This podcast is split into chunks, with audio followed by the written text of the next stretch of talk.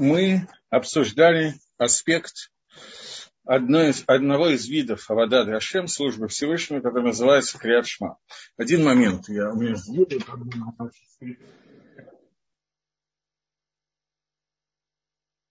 связан с митсвой, которая называется Криадшма. И вот говорит Рамхаль, что ты должен еще определиться, разделить и узнать, что Барейд Барахшмо, что Всевышний благословенного имени, он Мелах Альколь Бриот. Он является царем на всех, для всех созданий. Э, и, соответственно, Перужа Иньян. Объяснение, что значит, что он царствует над всем. Что нас, Альманам, однако, истинность, муциют, существование Всевышнего, это вещь, которая не зависит ни от кого, кроме него. То есть, в отличие от существования всех остальных созданий, мы все зависим, во-первых, от Всевышнего, и, во-вторых, друг от друга. Всевышний не зависит ни от кого, ни от чего. Убился Митрихесва Золото. Не имеет никакого отношения ни к кому, кроме него. Все зависят от него. Он не зависит ни от кого, ни от чего. Что он со стороны своего существования, он мухрах, его существование обязательно, оно шалем, оно цельное со стороны самого Творца. Вейн шум яхус, у него нет никакого отношения с остальными вообще ни сверху его, ни снизу его. Сверху его ничего нету, но никакого, ничего, что может каким-то образом определить его существование, не бывает ни сверху, ни снизу. Пируш, объяснение этого. Нет никакой причины, от которой он зависит вообще. Не из того, что каких-то причин, которые являются тем, что следствие от него, не во время присоединения его к кому-то и кого-то к нему – и с той точки зрения он называется именем Элаким Борогу, Элаким благословенным. По-моему, мы это читали в прошлый раз, если я не ошибаюсь, но ничего страшного.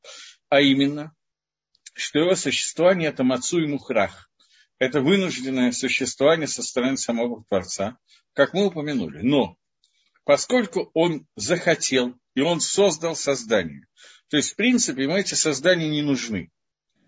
Тем не менее, Всевышний захотел создать определенные создания, бесконечное количество, которое мы примерно представляем себе, и еще большее, которое мы себе не представляем из духовных созданий.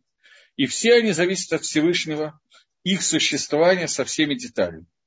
Как мы уже упоминали. И получается, что с этой точки зрения он является господином всего. Потому что все от него и все его. И он властвует над всем, по своему желанию. И это определяется именем, которое называется именем Элоким, Элокут. Обычно русский перевод производ, произ, переводится как некая божественность, структура, но любое имя Всевышнего, когда оно переводится на русский, переводчики пытаются раскрыть нам какой-то аспект Творца, но это далеко не всегда происходит успешно. Поэтому, например, самый непонятный перевод из всех, который возможен, это имя Лаким, которое переводится как Бог. Что это означает, я не знаю, потому что я не знаю слова Бог на русском языке. Я не знаю просто его значение. Слово Элаким – это перевод этого слова. И та кавана, то, те каванот, те мысли, которые мы должны вкладывать, когда мы во время молитвы или учебы происходит, произносим это слово, имя Лаким означает, это тот, который является хозяином всех сил, я дословно перевожу, что означает эта квана, то есть он управляет всеми силами, которые есть, и силами природы, и силами, которые вне природы. И гематрия, числовое значение имени Лаким, это именно природа, поскольку все законы природы все силы природы зависят от него, он не зависит ни от чего. И имя, которое обычно переводят как всесильный, тот, кто владеет всеми силами. Это ну так вот совсем схематично, то, что означает Илаким. Однако, еще Всевышний хотел в своем добро, добре и своем хесаде, кроме того, что он создал все э, творения и осуществляет их существование, он хотел леашпильки бы ехоль, э, то, он хотел как бы с, спустить в своей скромности свой ковод, величие своей славы и относиться так, чтобы оно каким-то образом относилось к созданию. То есть, на самом деле, понятие славы и величия Творца, Творец – это одно из как бы имен проявлений Всевышнего. Всевышний много больше, чем Творец. Творец – это, наверное, самое низкое из всех названий, которые можем отнести ко Всевышнему. Потому что мы в этом слове мы говорим, что он сотворил все. Это мелочь, которая произошла, потому что само по себе какое-то определение, какие-то описания свойств Творца, они много выше, чем только то, что он сотворил нас с вами. Еще многие подобные вещи, в общем, тоже для того, чтобы сотворить нас с вами. Это слишком мелко для того, чтобы описать Всевышнего, но другого это одно из определений, потому что все определения, они очень, все имена, они очень, очень конкретизируют какой-то аспект Творца. Так вот, он захотел в своем величии и скромности одновременно иметь какое-то отношение к созданию. Несмотря на то, что на самом деле у создания нет никакого, никакой связи, в смысле не связи, а именно отношения к нему. Он связал себя с нами, и не только с нами. И он захотел, чтобы находиться с ними на ступени, которая называется Мелах Элиам, царь над, над народом. Просто обычно, когда мы говорим о понятии царства, то мы имеем в виду какие-то вещи невероятно высокие. Э, царь, он владеет всем, он властвует над всем, он управляет всем и так далее. Когда же мы говорим о царстве Творца, царстве Всевышнего, то это самая низкая ступень, которая может быть внутри Творца. Если говорить о понятиях, которые вы слышали объяснять их, понятно, не буду, но тем не менее, если говорить о понятиях сферот, которые являются проявлением воздействия Всевышнего на все миры, то самое низкое из всех сферот, самое низкое из всех проявлений, это проявление, которое называется Малхус, проявление царства. Эта сфера, это проявление, была образована, определена Творцом Всевышним для того, чтобы связать две вещи, которые в принципе связать невозможно это Невроим и Баре, создание и создатели. Малхус – это связующее звено между Всевышним и всеми созданиями, которые есть. Всеми созданиями, начиная с Кисея Кавод, престола слава Всевышнему, которая одна из самых великих, самых больших внутри создания элементов, которая и связать с нами, с муравьями, со всем, что есть в этом мире, самыми низкими созданиями, которые существуют в мире. И Малхус это то, что связывает эти две вещи. Э, грубо, чтобы как-то пример какой-то. Существует бесконечный Создатель, бесконечный Всевышний и очень ограниченные и очень конечные создания. Конечное с бесконечным. Нужна определенная ступень, которая обладает свойствами конечного и бесконечного, чтобы это являлось связующим звеном между этими вещами. Так вот это связующее звено бесконечного и конечного – Всевышнего, а Кодыш Барагу с нами, этим звеном является атрибут сфера Малхуса Всевышнего, Царства Творца. Это царство – это то, как бесконечный благословен будет он Творец, и его свет вливается и управляют всеми творениями, которые существуют, ограниченными, конечными и так далее. Это управление описывается частично в виде аллегории, частично в виде действительного факта. Оно описывается атрибутом понятия Мелех Гаолам, царь всего мира. И это одно из проявлений Всевышнего, которое наиболее доступно нам. Потому что когда мы говорим про все более высокие проявления, основные, но значительно более высокие проявления Творца, его атрибуты, его сферот, то это много-много меньше доступно для понимания человека. Понимание человека, что такое Мелах и что такое почитание царя, даже для нас с вами, которые, в общем, царей никогда не видели, это, тем не менее, очень высокий уровень понимания. И он приближен к нам настолько, что можем хотя бы как-то понять, о чем идет речь. Мне когда-то довелось быть на уроке одного уже давно умершего Рава, который уже тогда был скажем так, очень сильно за 90. Он очень тихо говорил, очень плохо было слышно. Он э, описывал э, разговор со своим старшим братом, который случился много лет назад. Они жили где-то в Белоруссии, и они, их папа взял их э, в город Петербург для того, чтобы посмотреть на царя Николая. Они ехали, э, не знаю сколько времени, он говорил, какой-то очень длинный переезд был на санях или на телеге, я уже не помню. Пока они добрались до Петербурга, там переночевали, и с утра рано утром заняли место на Дворцовой площади для того, чтобы увидеть выезд царя из Зимнего дворца, для того, чтобы сказать благословление на царя. И вот они, наконец, дождались свиту царя, произвело на них совершенно фантастическое впечатление.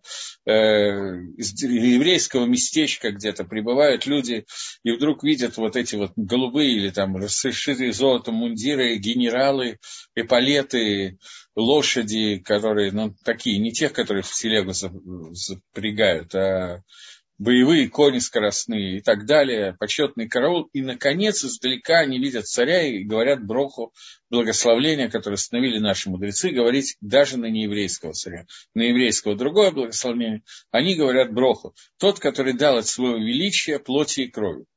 Это конец брахи, который они сказали. Он сказал, что после этого они столько времени говорили на эту тему с братом. Он был совсем маленький, там, пяти лет. И обсуждали это и говорили, что если такие почести открываются в Нижнем мире для нееврейского царя, то какая, какой ковод, какая слава принадлежит Всевышнему. Потому что слава, которая здесь дается царю в Нижнем мире, это некая проекция, понятно, что уменьшенная в бесчисленное количество раз, то, той славы, которая надлежит царю царей Хакодыш Бару. Дальше он нам задал вопрос. Как мы думаем, почему наше поколение не видит царей. Происходят революции, цари исчезают, потом демократия, потом антидемократия и так далее. Но царя как такового больше нет. Есть правители, но не цари. В чем разница между поколениями, почему в нашем поколении мы не видим этого?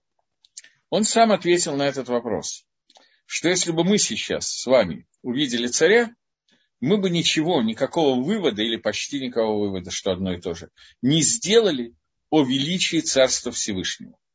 Поэтому царство на земле постепенно растворилось, поскольку оно нужно с конкретной целью, для того, чтобы мы могли понять, экстраполировать и выучить что-то на кого-то Всевышнего, на понятие Малхус Гашема.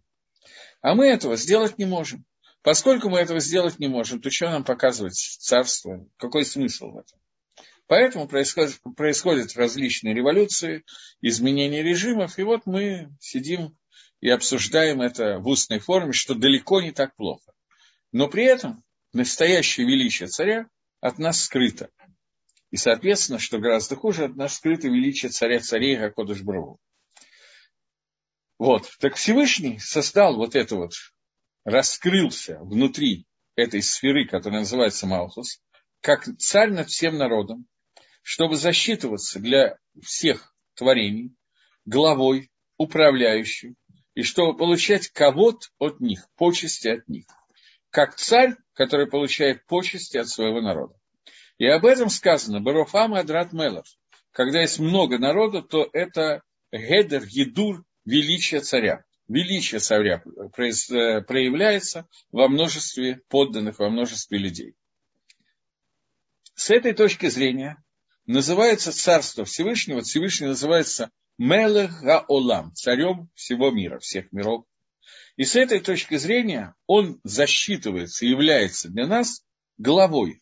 И мы почитаем его, он получает почтение от нас, и также мы обязаны служить и делать ту работу, которую нам приказывает царь. Подобно тому, как царь приказывает, и мы осуществляем при, э, в нижнем мире приказания царя, мы с вами не очень, потому что царя не очень видим. Но по, по, подобно тому, как рабы служат царю в нижнем мире и полностью аннулируют свои желания перед желанием царем, так Амисраэль, на самом деле не Амисраэль, а все создания, если говорить честно, обязаны э, проявить уважение к Творцу, слушать его приказы и выполнять ту работу, которую он поручает каждому творению. И слушать все, что он прикажет, так, как слушает свой, своего царя народ. Это проявление Малхуса Творца. Однако, с, этой точки зрения, мы также обязаны признавать его знакомиться с ним, контактировать с ним каждый день и осуществлять факт его царства над нами. То есть для того, чтобы он был царем, мы должны его каждый день, и не один раз, объявлять его царем, принимать на себя его царство. На иврите это сказать намного правильнее и намного лучше, возможно. На русском я не знаю, как это сказать. На иврите это означает мы мамлихим от Алейну. Мы его делаем над нами царем. Но это тоже не совсем верный перевод, но суть примерно одна и та же. В иврите есть биньян, форма глагола, которая называется гефиль, побудительное наклонение. Есть глагол от слова царь в обычном наклонении, являться царем. А есть глагол от слова царь, который отцаревать, делать его царем. И вот это вот то, что мы должны делать каждый день. Вы лишь об этом и мы должны подчинить себя, сделать себя рабами ему и его распоряжением, его гзерот, как Аводим или Амелах, как рабы для царя. И вот, это называется, этот процесс, о котором мы говорим, объявить его царем, сделать его царем и подчинить себя царю, этот процесс называется принять на себя Оль Малхут Шамаем, иго небесного рабства, царства.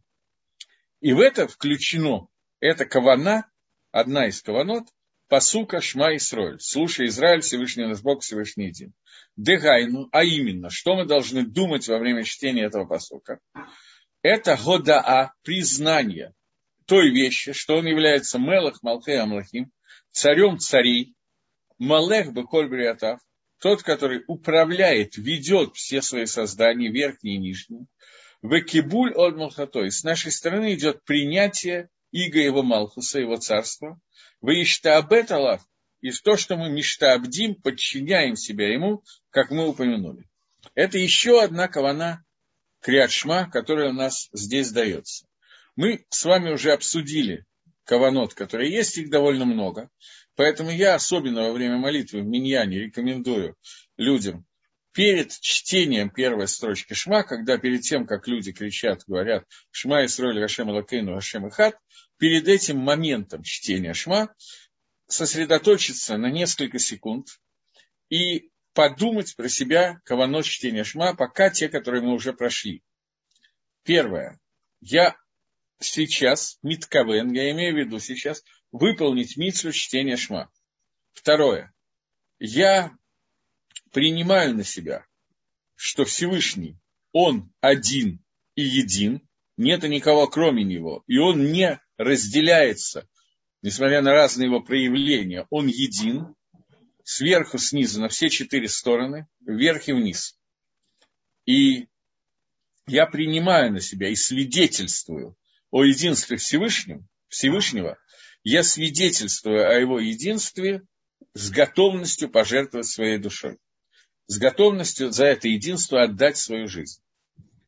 Это вторая кавана. И третья кавана, которую мы прочитали сейчас, я принимаю на себя иго небесного рабства, что Всевышний является царем над всеми созданиями, он не зависит ни от кого, и все зависят от него. Он молих, он ведет весь мир к той цели, для которой он же его и создал. И я подчиняю все свои желания, мысли и действия желанием Творца. Вот эти вот каванот, я принимаю на себя Всевышнего как царя надо мной на все четыре стороны, вверх и вниз, и на все поколения детей. Это основные каванот первой э, строчки Шма. Во всяком ну, в общем, это основные все каванот. Во всяком случае, те, которые мы уже успели прочитать и обсудить. И только после этого читать строчку Шма Исраэль, Ашем Элакейну, Ашем Ихат.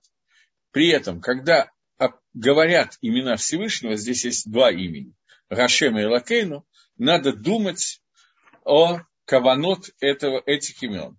Но это мы давайте продолжим чуть-чуть, а потом обсудим каванот имен Рашема и, Раш... и имени Элакейну, которые здесь встречаются. Двигаемся дальше. Пока. Амнам, однако. Миколи Ниним Гаэлу. Из всех этих вопросов, которые мы успели обсудить, Йоцот Талдот Гдалот. Происходит очень много выходов, то, что производные из, из того, что мы говорили.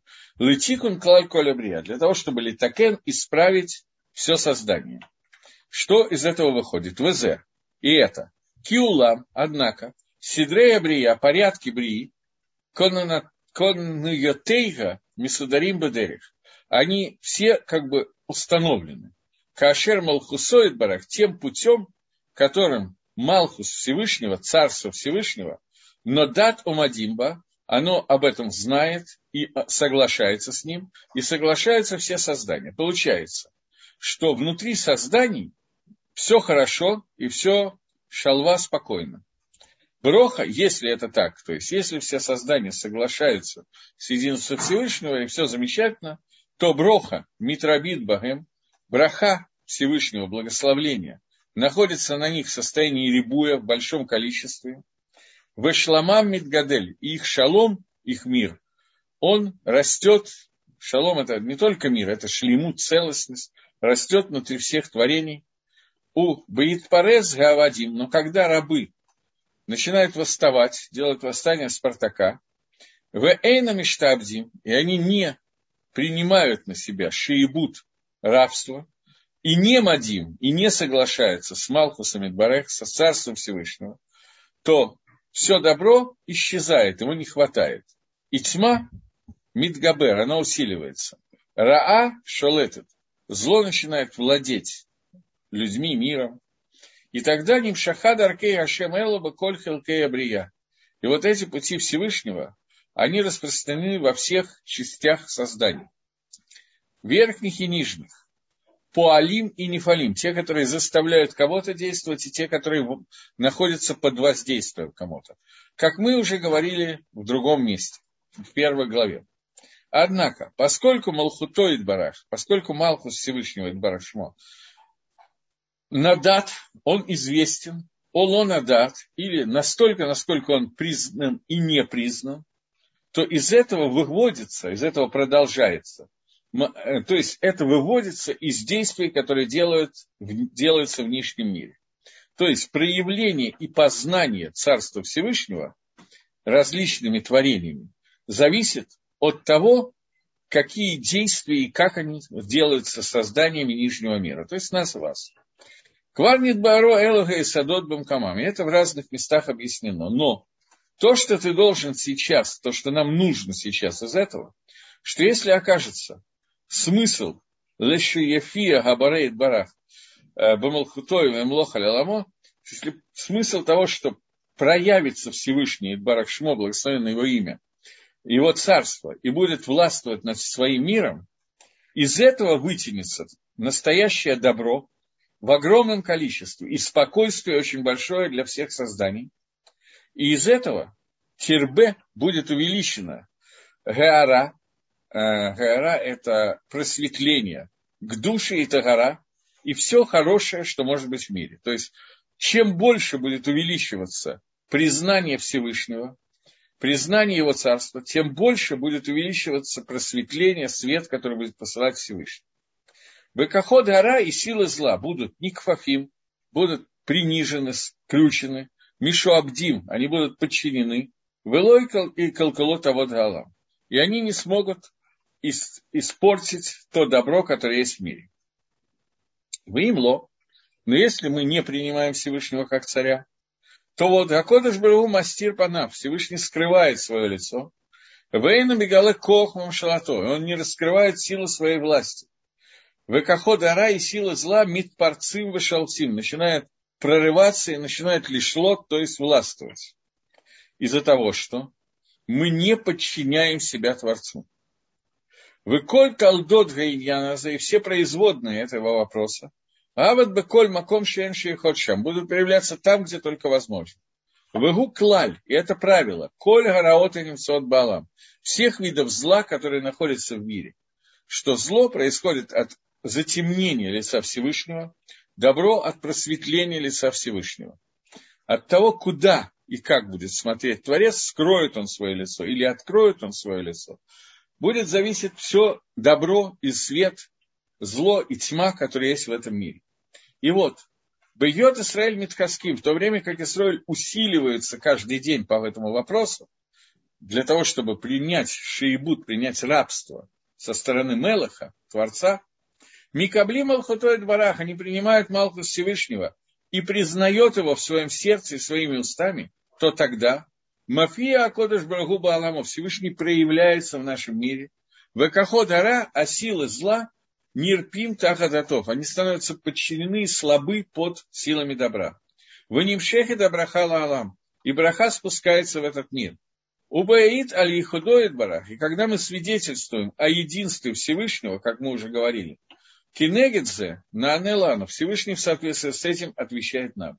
Умит на себе и худо, Всевышний возвышается в своем единстве и дает дополнительно миру исправление за исправлением. Мы говорили, что весь мир нуждается в исправлении со времени самого творения.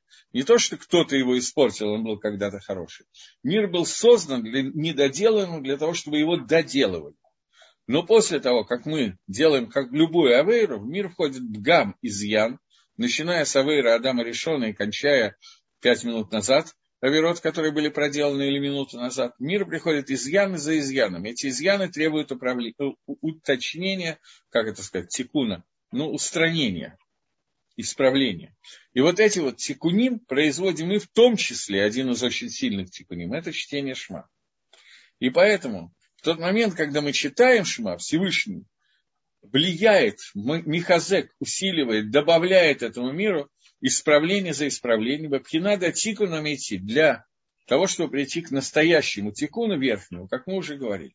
Шалах Мидгадрим Кольст Мисибот Ванага, что к этому тикуну направлены все мысибот, все, все, что крутится в этом мире, и вся ганрага этого мира, все управление миром, для того, чтобы прийти к этому конечному тикуну, который называется Аллам Аба, грядущий мир. У Микаема Сато, и тогда Всевышний осуществляет свои советы и свои замыслы в Шиги. А что это такое? Гейми Добрия аля то, чтобы мир составался, создание, оставались в состоянии бесконечного добра, а шалем, цельности, как мы много раз упоминали. И эта цель, которая Всевышнего, она зависит от того, насколько мы принимаем Всевышнего как царя и насколько мы принимаем его ихуд, его единство.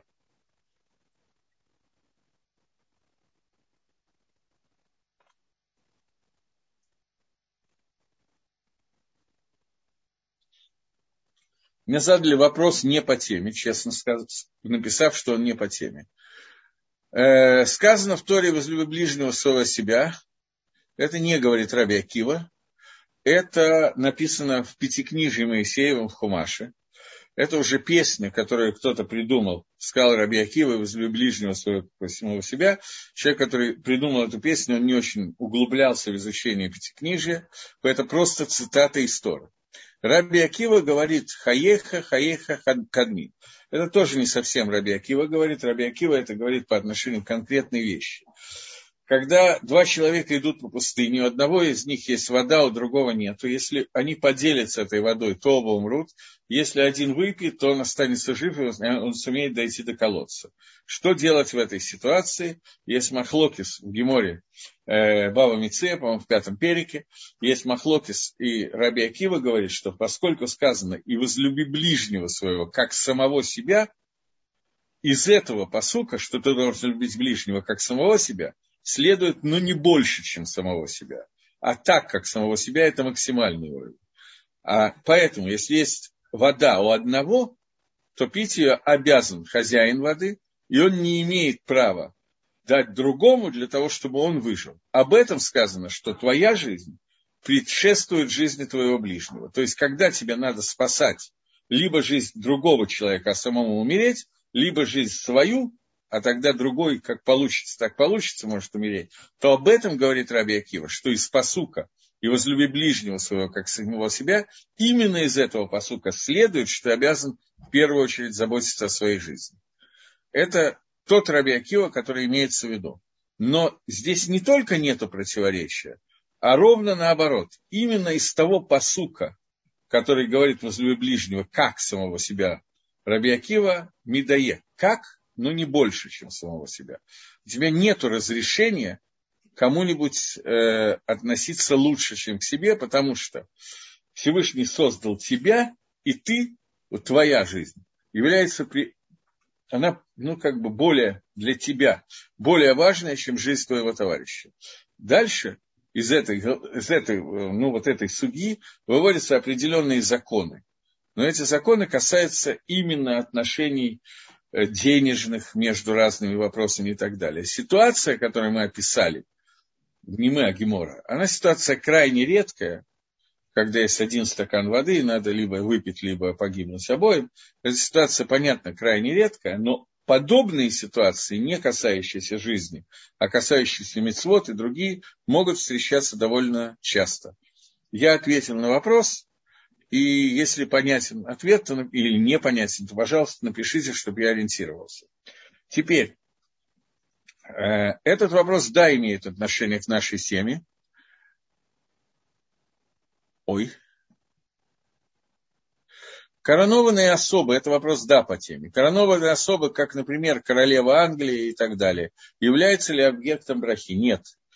Царем является человек, у которого стопроцентная, абсолютная монархия. Он абсолютно владеет всем в этой стране, этим народом. У него есть право бесконтрольной казни, у него есть право помилования, а не просто... Понятно, что королева Англии, Голландии и так далее – это некий символ который остался, и никакой реальности там нет. Может быть, броху на царя, может быть, я не говорю, что это так, можно сказать на какого-нибудь вождя племени Мумба-Юмба в Южной Африке или в Центральной Африке, где до конца еще не узнали, что такое цивилизация, и есть там 20 или 200 человек в племени, и они полностью подчинены вождю, и это, э, ну вот саудиты какие-нибудь, я не знаю, может и да. И вот эти вот э, папуасы, которые полностью подчинены вождю, и может, вождь может кого хочет убить, съесть и все остальное, может быть, к нему относится эта браха, но здесь это тоже не очевидно, потому что у него нет того понятия величия, о котором мы говорим броху. Это должно совместить абсолютную власть и абсолютное величие. Там отсутствует понятие величия, несмотря на присутствие власти. У королевы Англии во время, когда там меняется почетный караул э, Кингенского дворца, там есть красота, величие, но там нет власти. Поэтому я не знаю, можно ли принципе на сегодня на кого-то говорить эту браху. Еще грубо столетия, может полтора столетия назад, эта браха говорилась э, как угодно. Вот, Путин и прочие захотел убил, захотел не убить. Здесь похоже на людоеда из племени Мумбаюмба, но при этом нет вот этого понятия величия. Есть какие-то рамки, хотя бы внешние, поведения, которые остаются, которые не присущи царю. Царь – это действительно раскрытие величия. Это проекция величия Творца в мире. Нету сегодня этой проекции. Вся цивилизация, которая построена, она построена за демократию, если недостроена и продолжает достраивать за демократию, и отрицание абсолютной монархии. Поэтому мне кажется, что то, что сказал тогда вот этот вот Раф, что сегодня, увидев царя, мы не сделаем никакого выхода, никакого вывода, очень близко к теме. Я как-то вот эту историю разговора двух братьев рассказал э, под Москвой на каком-то семинаре, и там был один человек, сейчас он живет в Израиле, который сказал, он тогда учился в Ешиве Торатхаем, и он сказал, что в Москву приезжал какие-то уроки давать из Израиля какой-то очень большой раф, Машгех какой-то Ишивы, по-моему, Арусрой, и он попросил его сводить э, в оружейную палату. Его сводили в оружейную палату, и вот этот тот человек, который его водил, он его спросил, а зачем Раву вдруг захотелось оружейная палата, в чем такой вот? Тот ответил, что я хочу увеличить, увидеть музей, где демонстрируются вот эти вот золотые э, тарелки, блюда, корона Российской империи, э, шапка Мономаха и т.д. и т.п., которые показывают величие царской династии, которая когда-то была в России. Он сказал, может быть, я благодаря этому каким-то образом соприкоснусь и начну производить вот экстраполяцию и думать о величии Творца. Так я хочу пойти в этот музей с надеждой, что это пробудит во мне какие-то мысли о величии Всевышнего. Э, это именно то, что имел в виду тогда этот Раф. Ну, понятно, что, может быть, для единицы это и пробудит. Я был в оружейной палате. Не могу сказать, что это заставило меня думать о, величие Всевышнего. Правда, наверное, когда я бывал в оружейной палате, я о Всевышнем думал мало, скорее всего. Ну, может, уже начинал, не помню. Но, во всяком случае, мне понравилась идея того, что, к сожалению, мы оказались на таком уровне, что понять и экстраполировать от величия царей нашего мира о величии Творца, э, я боюсь, что большая часть народонаселения нашей планеты не в состоянии этого сделать. Окей, двинемся дальше. То, что нужно, чтобы ты понял из того, что мы только что читали об атрибуте Царства Всевышнего, что нету никаких вещей, что эти вещи не сказаны, а только для того, чтобы произошел тикун, исправление всех созданий, всего создания со стороны людей, со стороны человечества, а не сам по себе этот тикун. То есть Всевышний мог, и совершенно и сейчас может, совершенно спокойно взять и доделать весь мир, и привести мир к состоянию шлемута, а нас с вами к состоянию Аламаба, самым идеальным способом, без малейших страданий, без малейших усилий, что мы будем спокойно сидеть, ничего не делать, и вдруг бах, и все хорошо. Но это не является ни целью, ни даже какой-то возможностью, которую оставил Всевышний внутри творения этого мира. Он сделал этот мир таким, чтобы вот этот секунд, это исправление этого шлама, пришло со стороны движения снизу, а не движения сверху.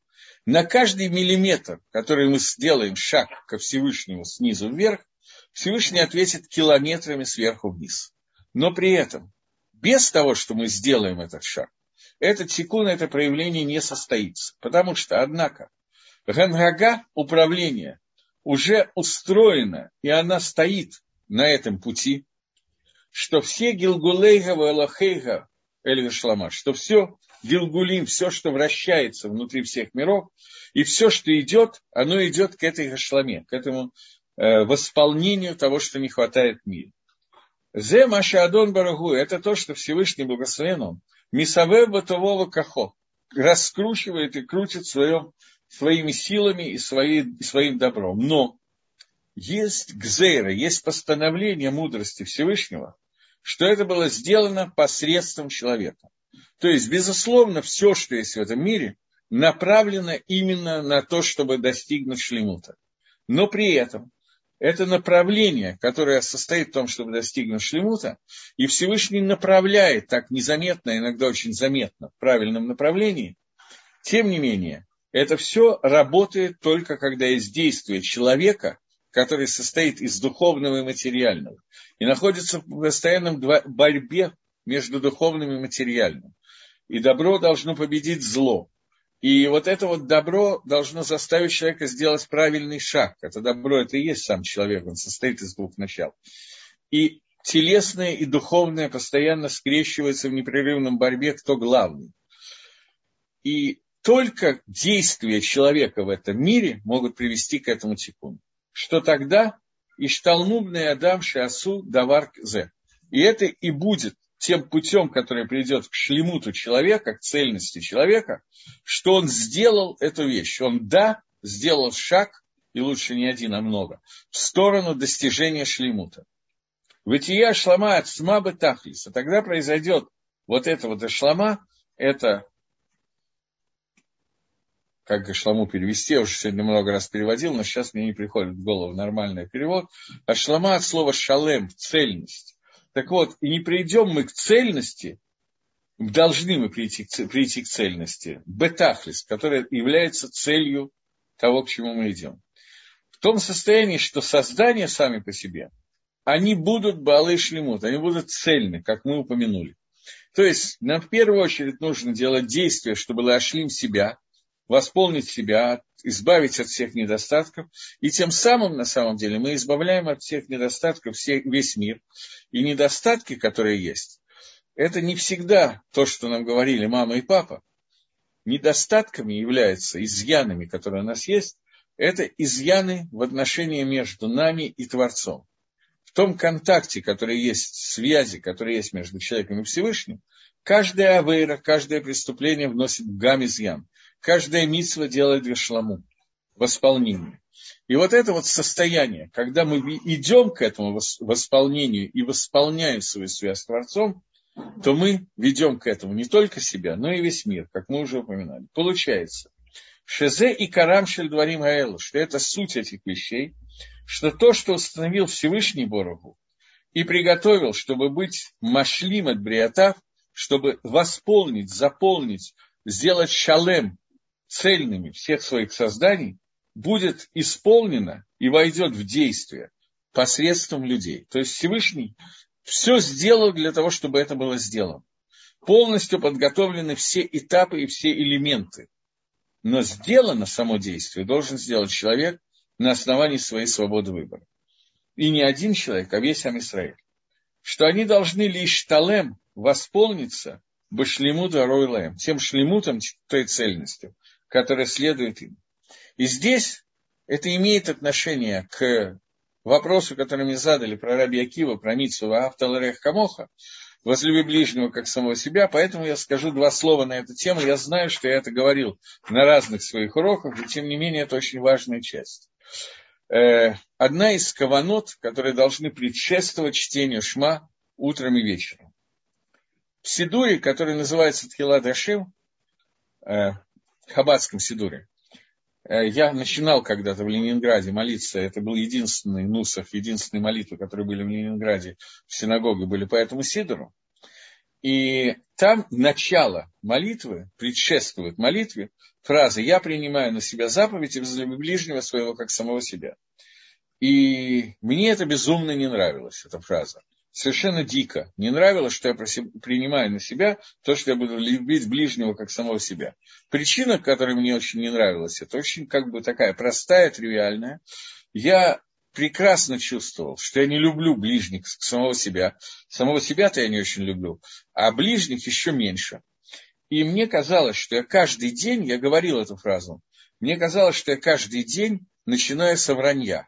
И как-то молиться, начиная с обмана перед Всевышним, мне казалось очень, ну, как бы некрасиво, вот так вот. Поэтому я попытался понять, зачем мы говорим эту фразу, какой смысл у ней, для чего мы это делаем, для чего обратился к нескольким э, приезжим из Америки э, рабаним, ребятам, бахурим, которые приезжали для того, чтобы учать на столе хаббатским. Я задал им этот вопрос, что вот как-то я не понимаю, что происходит, а при чем здесь, почему с утра перед молитвой надо говорить эту фразу. Они отвечали ответы, которые были один хуже другого. Просто совершеннейший бред, который даже на нашем неграмотном уровне было видно, что лапшу на уши вешают. Вот, поэтому на каком-то этапе я разозлился и перестал. Я понимаю, что прошлый урок, я в конце урока подключился, там говорили о том, что злиться плохо. Я согласен. Но я разозлился и перестал говорить эту фразу, что я принимаю на себя заповедь возле ближнего как самого себя. Потому что мне было просто неудобно перед Всевышним, что я говорю вещь, которую я не в состоянии сделать. Прошли годы, и уже молясь по Нусаху Ашкинас, уча какую-то книгу Нефиш Гахаим, потом Аризаля, я увидел, что Аризаль говорит, что это, это надо говорить перед Шахрисом. То есть одна из первых вещей, которые должен сделать еврей, проснувшись утром, рекомендует, он не обязан это делать. Это рекомендация э, Аризаля говорить эту фразу. Но Аризаль объяснил, в чем смысл этого. На примере Криашма, поэтому я сейчас хочу это сказать, хотя я когда-то говорил что когда я прихожу в синагогу и читаю шма, то я должен хорошо ощущать, что каждый, каждое мгновение, например, чтения шма, каждый шма каждого дня, который я читаю, это некий кусок, некий аспект того тикуна, того исправления, которое я вношу в мир. Каждый день, объявляя словами и сердцем о единстве Всевышнего, я проявляю, творю, я не знаю, какое слово подобрать, проявляю единство Творца внутри этого мира. И единство Творца проявляться должно не только через меня, а через весь народ Израиля. Когда все, кто говорят Шма, говорят этот Шма и объявляют о единстве Всевышнего, то мы делаем тикун, исправление этого единства, которое соответствует этому дню. На завтра мы должны проявить это единство на другом уровне, друг, какой-то другой аспект. Причем мы не знаем, чем сегодняшний аспект отличается от завтрашнего, но это отличие есть. Тот, кто не сказал шма вчера и говорит его сегодня, завтра, послезавтра, вчерашняя шма, то, что он пропустил, он уже не может исправить. Потому что у каждого из этих дней есть своя определенная функция шма и срой. И эта функция восполнена этого дня при условии, что те евреи, все евреи, которые говорят шма, они объединены в один единый ком, один единый какой-то сборник, и это шма, оно единое шма. То есть мы все вместе просвидетельствовали единство Всевышнего, мы все вместе приняли Всевышнего как царя и так далее, со всеми каванот, о которых я говорил. Поэтому, говорит Аризаль, что одна из вещей, которые должен думать человек, когда он читает шма, желательно перед всем шахрисом, это объединить себя со всем Израилем. Митсва, ваагавталарех, камоха, возлюби ближнего своего, как самого себя, она, возможно, ее суть. Это не то, что я отношусь к кому-то хорошо. Это обязательная часть. Я должен к евреям относиться хорошо. Но главное в митве, как самого себя, это понять, что его митсва равноценна моей митсве. Моя митсва становится цельной, только когда объединяюсь с его митцвой. Поэтому я принимаю на себя объединение всех евреев и люблю евреев, делающих эту митцву, как себя, делающего эту митцву. Когда я так считаю, думаю и произношу это, я объединяю и соединяю себя с теми шма, которые говорятся в других местах во всем мире. И только тогда шма является цельным шма. Это главная часть митцва Авталарех Камоха понимание того, люби ближнего как самого себя, понимание того, что только объединившись со всем Амисраэлем, только полное объединение евреев внутри исполнения каждой митсвы, только оно делает тот секунд, то исправление, которое влечет каждый из митцвот.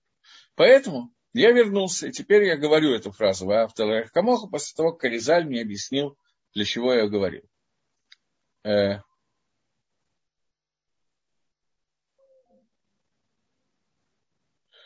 нож помыть холодной водой можно с мылом и оставить ненадолго в чистом виде, вытереть, после чего он кошерный. Извините, просто мне задали галактический вопрос, я ответил. Дальше. Возвращаемся и двигаемся дальше. И вот, мы уже объяснили в первой части этой книги, что Гашлимут Рамити, цельный шлемут, цельное состояние создания, это продолжение шлемута Всевышнего. То есть создание может быть цельным и полным и завершенным только потому, что Всевышний является шалем, цельным, завершенным и полным. Поэтому создание может получить эту цельность от Всевышнего. Потому что он единственный обладает свойством, которое называется шлемут цельности, целостности. Однако, также это является производное вот этой митвы Шма Исраиль Хашем Элакейну Хашем Эхад, чтение Шма, что мы свидетельствуем о единстве Всевышнего и подвешиваем все, что существует он, об это единство. Поскольку он един, то проявляет не просто един, а шалем. Он, единство такое, что это полный шлемут, полная целостность. То поэтому начинается проявление этого единства и шлемута для создания. И также он, Эдбарах, и также он, благословен его имя, Мидраш Лану, мы его как бы требуем. И получается, что все создание, для того, чтобы получило вот этот вот шлемут, они должны выполнить, сделать так, чтобы был исправлен, исправлено их существование, соединившись с Мациютом и Мети, с истинным существованием, корневым, то есть с Мациютом, существованием Творца, как мы говорили. Таким образом, единственный способ достижения шлемута – это то, насколько возможно в этом мире соединиться со Всевышним.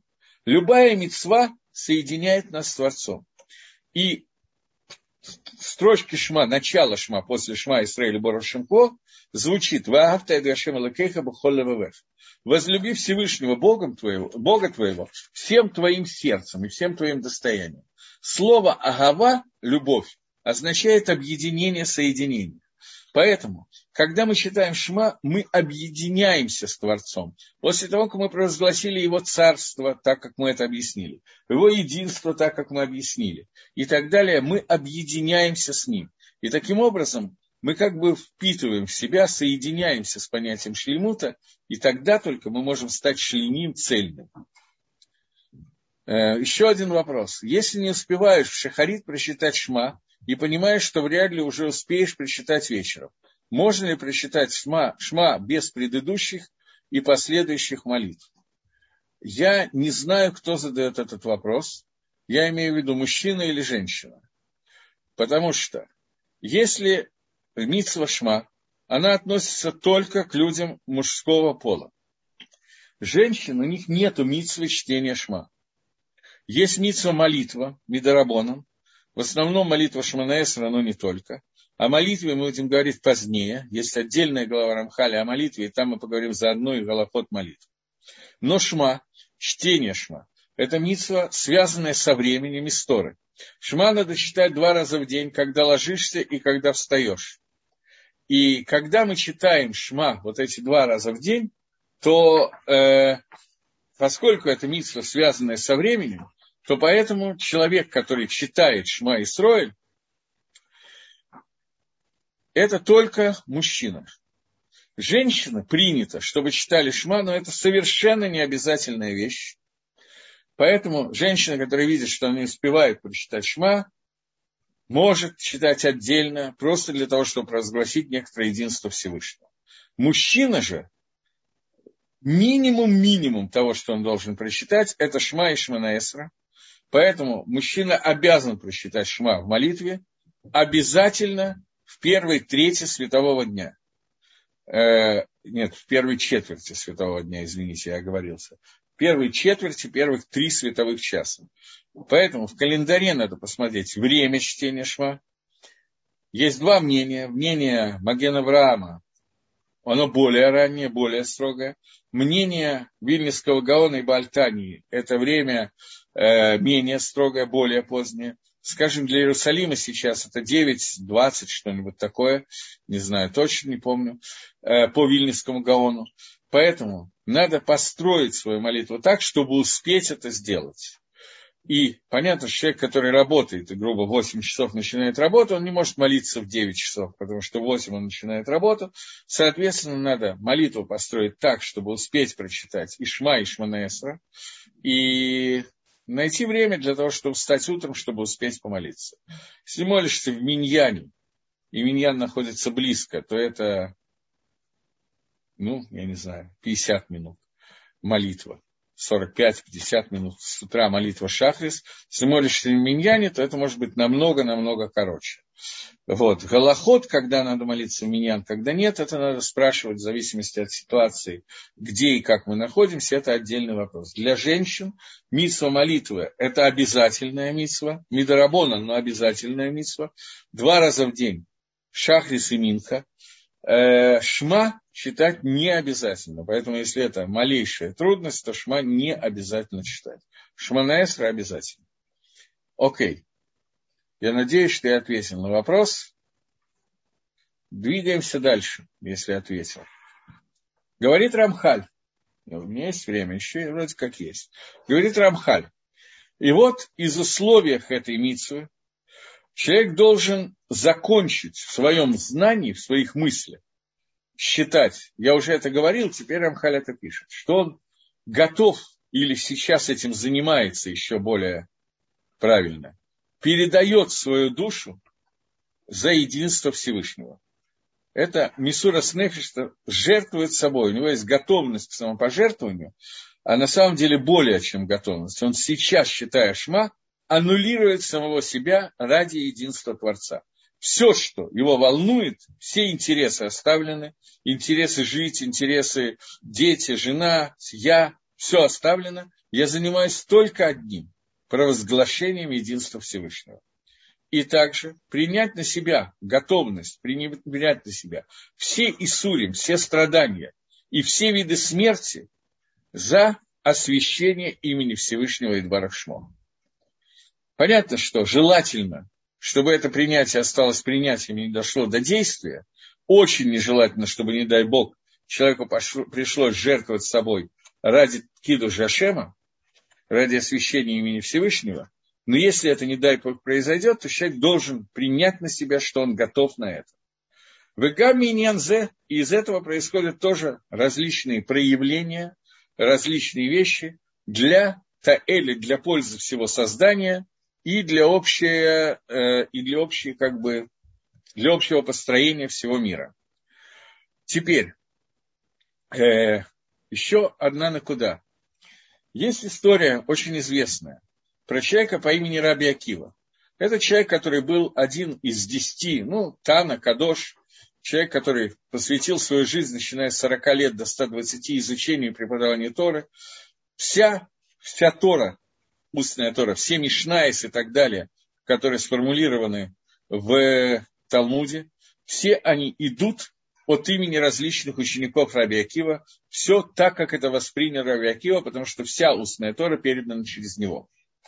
Так вот, этот человек Раби Акива, он был одни, один из десяти рабоним, мудрецов Торы, который был убиты римским царством в разные, немножко в разные времена.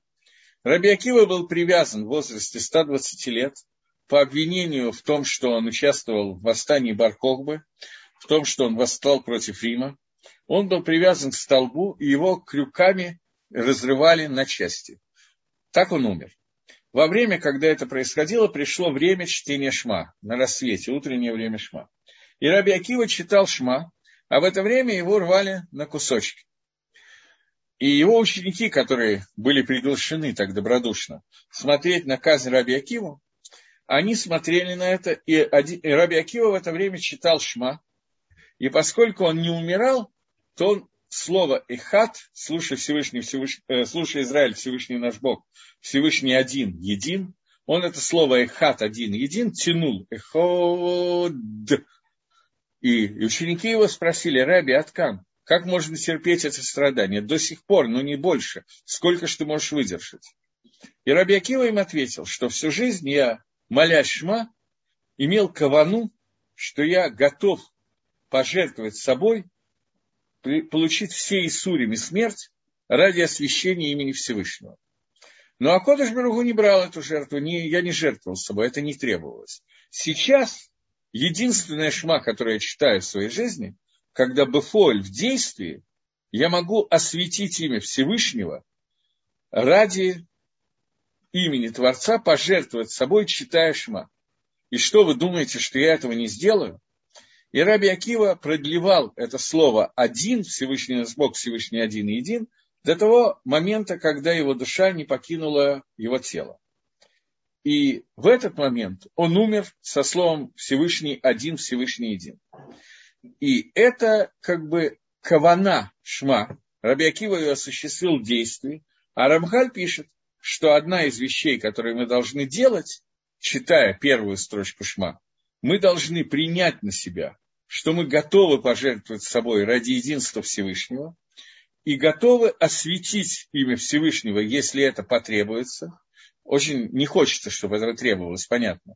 Но если это потребуется, то мы готовы пожертвовать собой ради освящения имени Творца, и говорит Рамхаль, что из этой каваны, я сейчас не говорю о пожертвовании собой ради имени Всевышнего, об этом даже задумываться страшно, не то что говорить, но из этой каваны с готовностью жертвовать собой ради единства имени Творца происходит очень большой таэлит, очень большая польза, говорит Рамхаль, для всего мира, для тикун клали, для полного исправления, для того, чтобы привести мир к тому результату, который задумал Всевышний. Это еще одна кавана, чтение Шма, с которой нам знакомит Рамхаль. Но мы еще не кончили первую строчку Шма, Рамхаль на это еще долго будет говорить.